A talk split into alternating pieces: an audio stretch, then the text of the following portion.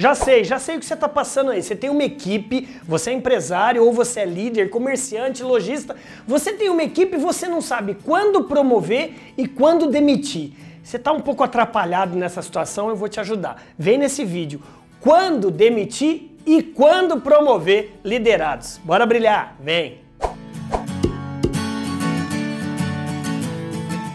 Salve, salve, meu amigo, minha amiga, seja muito bem-vindo ao maior canal de vídeos de vendas do Brasil. Isso, o maior canal para gestores de vendas do Brasil é a TV do Vendedor. Que bom que você está aqui. Já pega o seu dedinho nervoso aí, ó, e já aperta o inscrever-se, já aperta o sininho para você fazer parte desse seleto grupo e chegar na frente de todo mundo. Bora brilhar? Então, meu amigo, duas dicas muito simples. Quando eu devo demitir um funcionário? Quando eu devo demitir um colaborador? Ué, quando falta competência e quando falta motivação.